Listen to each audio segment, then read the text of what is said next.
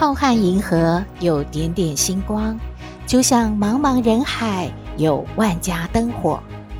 每盏灯的背后都有耐人寻味的故事。透过分享，连线星光和灯火，传递爱与希望。欢迎收听《小星星看人间》。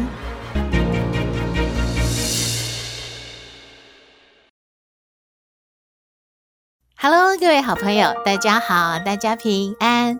立冬了耶，冬天到了，冬天要做什么呢？很多好朋友就想到冬令进补嘛，补什么呀？诶，来个姜母鸭、麻油鸡、四神汤，哇，想到就流口水了。不过中医师还是提醒大家哦，要按照自己的体质，不要跟着大家随便乱补。小心啊，补错了。也有的好朋友呢，超前部署，赶快去抢什么？抢暖暖包嘛。因为去年呐、一下子啊，气温降低，好多的药局啊、超市啊都买不到暖暖包，好着急哦。所以今年呢，就赶快的买起来。也有的好朋友呢，趁着有太阳的时候，赶紧的把一些厚的棉被啦，还有厚的外套拿出来洗洗干净，晒晒太阳备用喽。因为天气真的要变冷了，有湿冷，有干冷，请大家一定要注意保暖喽。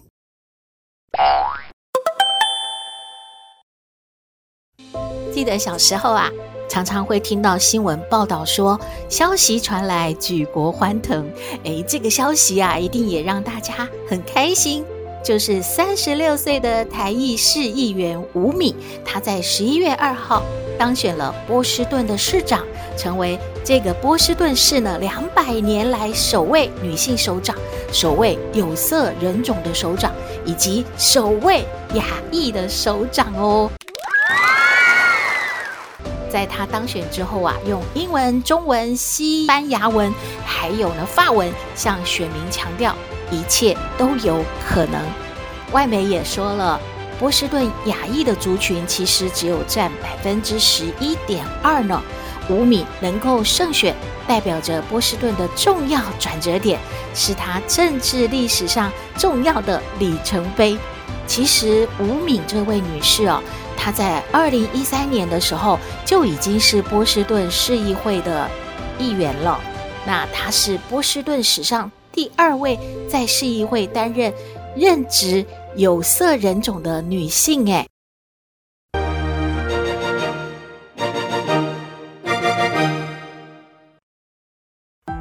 米呀，他在当选之后，他就说了：“我的儿子问我，男生能不能够被选为波士顿市长？我告诉他说啊，男生曾经一直都是的，未来的某一天也会是，但是啊，不是今晚哦，因为今晚是你的妈妈当选了波士顿的市长。”波士顿呢，选择了你的妈妈，因为这个城市的每一个角落都在表达我们准备好迎接这一刻，我们准备好成为每一个人的波士顿，不会排挤任何人。诶，为什么说吴米他是台裔呢？因为他的父母啊是从台湾到美国的。他们希望下一代呢能够在美国开创成功。他的父亲是一位化学的工程师，获得了伊利诺理工学院的录取，成为研究生。所以呢，就带着他的妈妈一起来到了美国。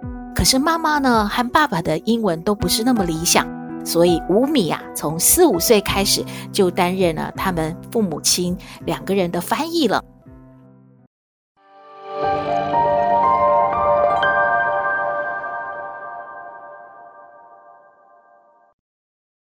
有一件事啊，真的是觉得好佩服他哦。因为吴米的妈妈呢，她被诊断出有思觉失调症。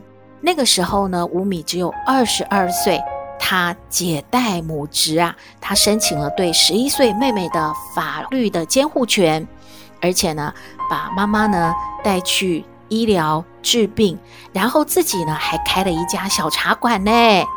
此后呢，她就开始正式的。撑起了这个家了。吴米呢，担任了四届的波士顿的市议员，推出了许多的政策，让市民呢对他非常的推崇。他自己呢回忆说，他在二十二岁的时候抛下了原有的人生，没有比这个巨大的变化呢让他感受到未来真的有很多的挑战，自己必须要坚强。他说，在某些方面，也许最大的风险就是选择远离风险。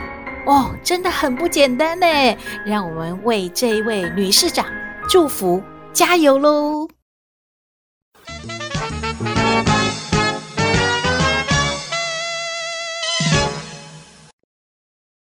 回到小星星看人间，不知道大家有没有想过呢？如果老了之后是住在家里，还是到养老院住呢？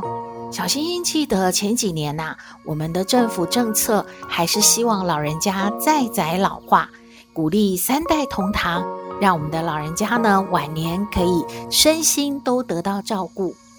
近几年呢，也在推动所谓的轻盈共居，也就是呢，老人家如果有房可以养老，但是没有人陪伴的话呢，可以呢，请年轻人租他的屋子和老人家共处一室，也有人可以陪伴说说话，互相有个照应，这些都蛮好的。不过有一些状况可能都不允许。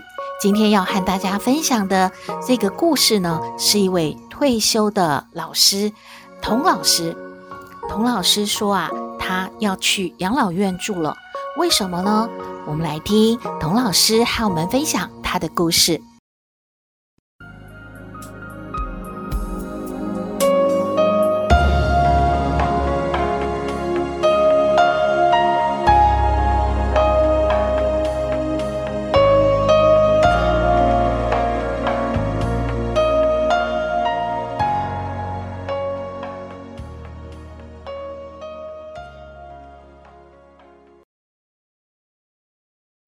童老师说，他有两个孩子，都已经得到了博士学位，现在呢在大学教书。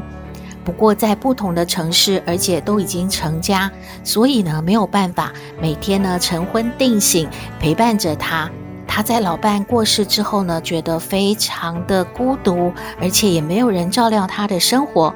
最后呢，他就决定要去住养老院了。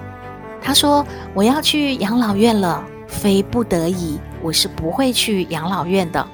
但是，当生活开始不能够完全自理，而子女又工作忙碌，还要照顾孙子，没有时间来管我的时候，这似乎是成了我唯一的出路了。养老院的条件是不错的，干净的单人房间，还配有简单实用的电器，各种设施呢都很齐全，饭菜也还算可口。服务也很周到，环境也优美，就是啊，价格不菲。我的退休金肯定是没办法支付的，但是还好我有自己的房子，我把它卖掉了嘛，钱就不是问题了。我养老花不完啦，不久之后，将来剩下的就作为遗产再留给孩子们。孩子都很理解的，他们跟我说啊。妈妈，你的财产应该要你享用的，不要考虑我们。剩下的就是我要考虑做养老院的准备了。小星星也好奇地问啦：要去住养老院，还要准备什么呀？童老师就说了：俗话说啊，破家值万贯，就是指的呢是东西太多了嘛，过日子啊。针头啊，线脑什么都不能少啊，箱子啊、柜子啊、抽屉，都装满了各种的日常用品，四季的衣服，四季的这些床上用品，哎呦，堆积如山呐、啊。童老师说他很喜欢收藏，光是那个邮票就集了一大堆，还有紫砂壶也集了百十来把呢，还有许多珍藏的小件物品。这些小宝石啦，诶，小戒指啦，什么一大堆，什么玉的配件呐，哇，还有什么一大堆自己编织的做的一些小手艺呀，还有更多的是书，整个一面墙的书柜啊，装的满满的。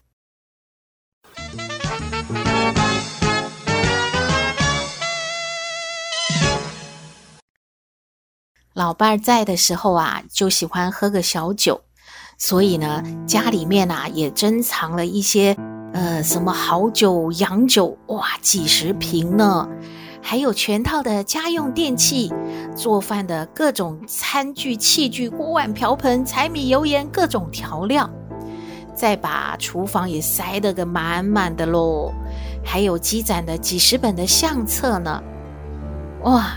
看着这个满满的一屋子的东西啊，真的是很愁啊。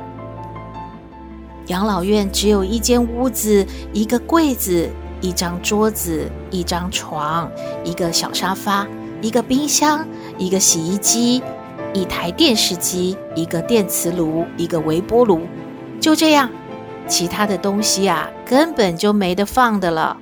这些积攒的这些宝贝该怎么办呢？哎呀，烦恼死喽！童老师一边讲啊，小星星也替他着急了。对呀，这个房子要卖了，然后这一屋子的东西又不能带去养老院，哎呀，真的是很烦恼哎。童老师接着说啦，在这个瞬间，我忽然感觉到，我的这些所谓的财富都是多余的，它们并不属于我，我只不过是看一看。玩一玩，用一用，他们实际上只属于这个世界。轮番降临的生命都只是过客嘛。你说说，故宫是谁的啊？皇帝认为啊，都是朕的。但是今天它是人民的，是社会的。为什么比尔盖茨要把自己身后的财产都捐啦？为什么马云呐都宣布要把他的博物馆全部的藏品都捐献啦？那是因为他们明白了嘛，这一切原本就不是他们的，他们不过是看一看、玩一玩、用一用。这个啊，都是生不带来，死不带去，倒不如呢沽名钓誉，捞个啊积善行德。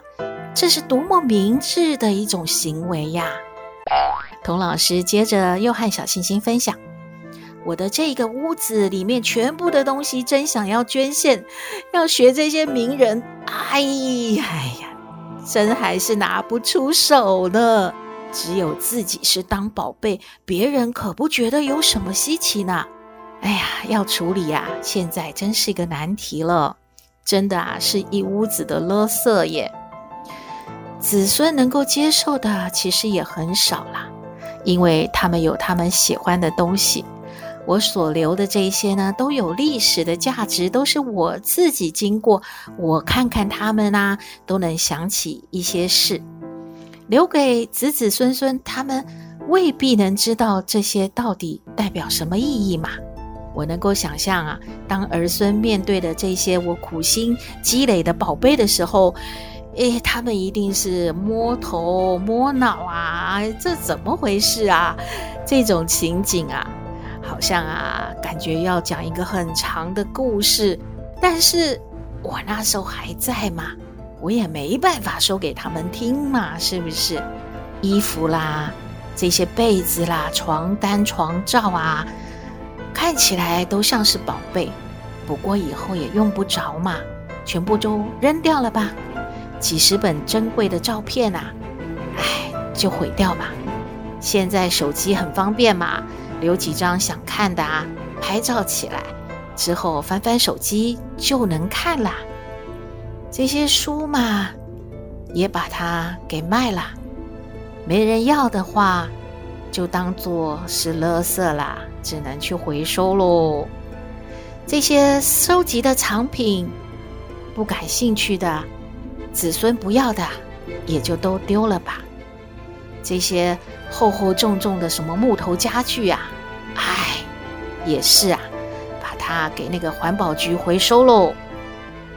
哎，清理完了这一切啊，就好像《红楼梦》的结局，只剩下白茫茫的一片，真干净。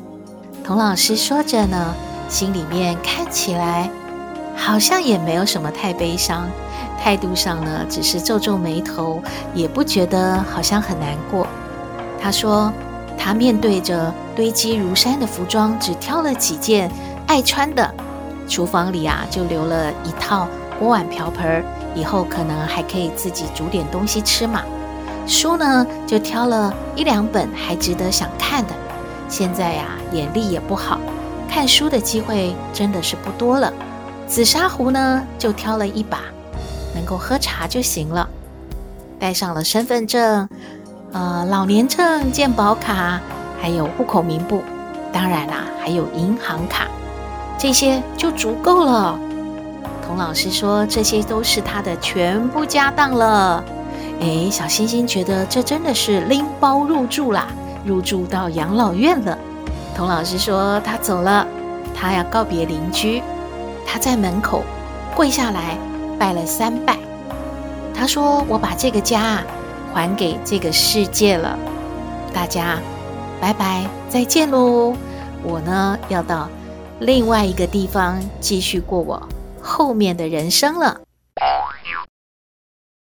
小星星真的很佩服童老师诶，真的啊，人生只能睡一张床，住一间房，再多的都是玩的，看看用一用，其实也都不属于我们嘛。人活了一辈子啊，终于明白我们真正需要的东西不多，不要被那些多余的东西束缚住了快乐。于是不是有人说断舍离吗？诶，小星星就说故事说到这边要去整理房间了，赶快把一些不需要的东西丢一丢，让自己啊过得舒服、干净、整洁一些，也提供您做参考喽。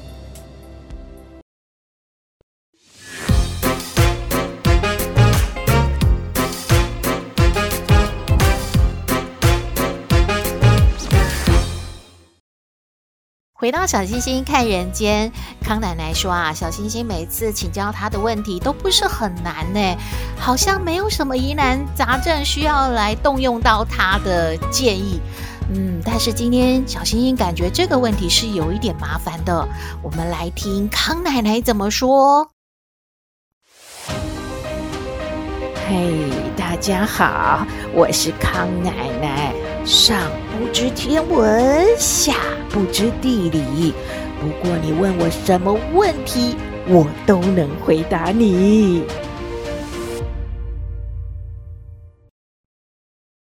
康奶奶好，哎，小西西，各位听友好啊！今天又是什么问题呀？最好是有点麻烦，不要每次啊都让阿康奶奶觉得小 case、小蛋糕一块儿嘛。哎呀，康奶奶，你真的越来越膨胀了。我觉得这个问题真有点麻烦，而且按照您的年纪来说的话，嗯，是不好处理呀。快说，快说，什么事儿啊？哎呀，康奶奶是这样的嘛，有一位啊，林妈妈，她说她只有一个女儿，可是她女儿呢，好奇怪哦，呃，从开始读书到现在进入职场啊，都喜欢做中性的打扮，而且都没有看过她带什么男同学啊、男朋友回家，哎。林妈妈着急了，想说她女儿是不是喜欢同性的朋友啊？该怎么沟通啊？妈妈要讲这种事是很尴尬的耶。康奶奶，你怎么说？哎呀，林妈妈，你好啊，有什么好尴尬的？女儿啊，是不是有这个性向方面的问题？就好好的跟她聊一聊，这没什么嘛。现在社会啊，都能接受同性啊，相爱呀、相恋呐、结婚呐、啊，哎，这这都可以的嘛。但是啊，妈妈的任务啊，就是要了解。女儿为什么会有这样的一个想法嘛？还是不是啊？有受过什么伤害呀？对于男性不信任啊？还是说，哎，林妈妈家这个这个父母亲的婚姻怎么样啊？小星星知道吗？嘿，康奶奶，你真的很厉害耶！林妈妈有悄悄的说啦，他们夫妻哦离婚了，而且可能有曾经家暴，所以这这会影响吗？哦，也许吧。康奶奶也不敢就这么判断。不过林妈妈可以跟女儿啊好好啊聊一聊。一个男人啊，不代表全部男人。他不要因为这样啊，就啊排斥所有的男性。那还有呢，如果只是简单的很喜欢做中性的打扮，这也没有什么嘛。现在职场流行那个什么 OL 风嘛。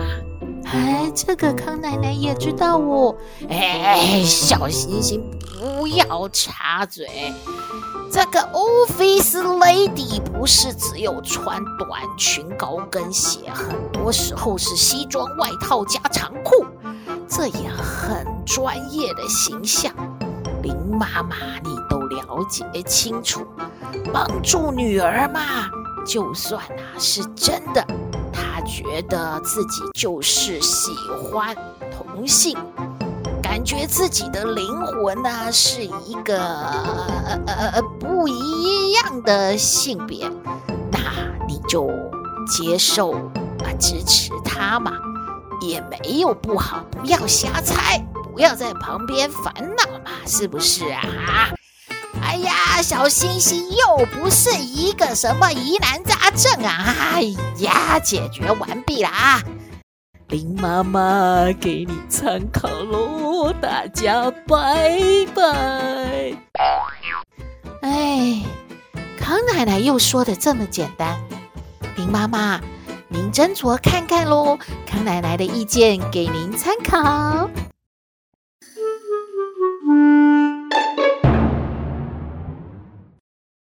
回到小星星看人间节目接近尾声了，我们来听星星喊话站。这里是星星喊话站，你要向谁喊话呢？只要是为了他好，就勇敢说出来。请听星星喊话站。喂，今天要喊话的是丁丁，他说他的女朋友是插画王。诶这是在骂人吗？哦，不是啊，丁丁的意思是说呢，他的女朋友很喜欢插嘴，就是不管他在跟好朋友说话，或者是呢在交涉什么事情的时候，他的女朋友呢都很有意见，让他很困扰。下礼拜呢，他要带他的女朋友去见父母，因为要论及婚嫁了嘛。小星星先恭喜你啊！可是丁丁好害怕哦，好担心啊。呃，爸爸妈妈会觉得。女朋友很没礼貌，一直在插话，所以呢，要赶快的喊话来提醒女朋友喽。我们来听丁丁的喊话：“亲爱的，我是丁丁呐、啊。哦，你平常哦在骂几面前哦都一直插嘴哦，让我说不完那个完整的话哦，我骂几都笑我说搞不定女朋友哦。”哦，还有就是你意见很多哦，没关系大，都可以接受啦。但是我们要去见爸爸妈妈喽。哦，给你拜托，你真的哦要乖乖，要注意形象哦。哎呀，我们要结婚哦，啊，要给爸爸妈妈好印象哦，不要再随便插嘴喽。给你拜托，跪求哦。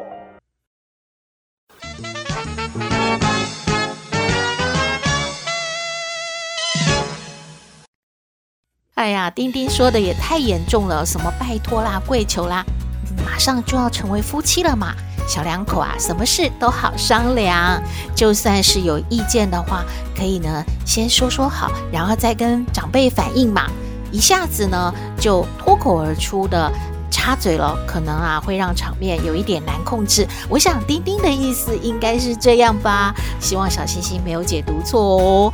今天的节目就到这边了，您有任何意见，欢迎您写信给我们，信箱号码是 skystar 五九四八八 at gmail.com，也邀请您在 Podcast 各平台下载订阅小星星看人间节目，一定要订阅哦，您就可以随时欣赏到我们的节目了。也可以关注我们的脸书粉丝页，按赞追踪，只要有新的节目上线，您都会优先知道的。祝福您日日是好日，天天都开心，一定要平安哦！我们下次再会喽。